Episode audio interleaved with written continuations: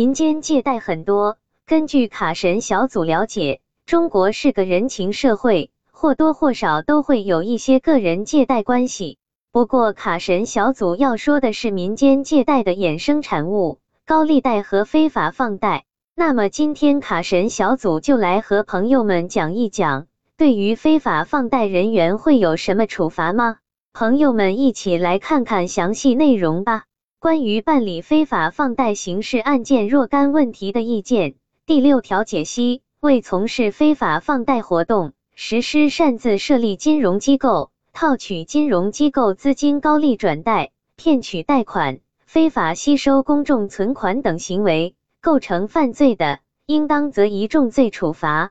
为强行索要因非法放贷而产生的债务，实施故意杀人、故意伤害、非法拘禁、故意毁坏财物、寻衅滋事等行为。构成犯罪的，应当数罪并罚。纠集、指使、雇佣他人采用滋扰、纠缠、哄闹、聚众造势等手段强行索要债务，尚不单独构成犯罪，但实施非法放贷行为已构成非法经营罪的，应当按照非法经营罪的规定酌情从重处罚。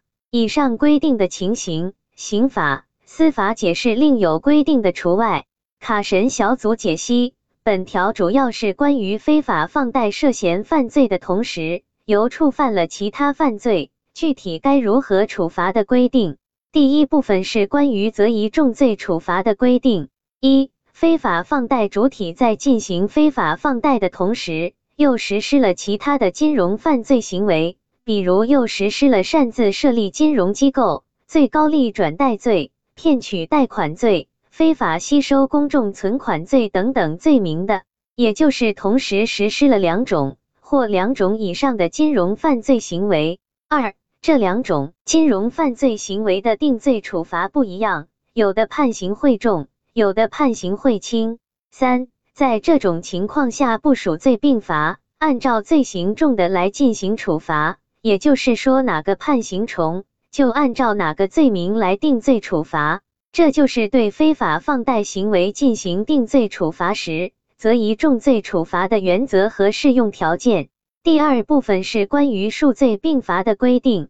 卡神小组总结，在最后，卡神小组提醒朋友们，现在过度催收、非法催收都是触犯法律的。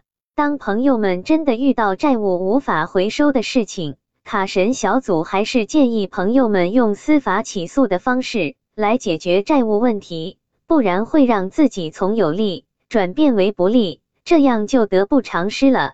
朋友们说是不是？希望这个资料对朋友们有所帮助。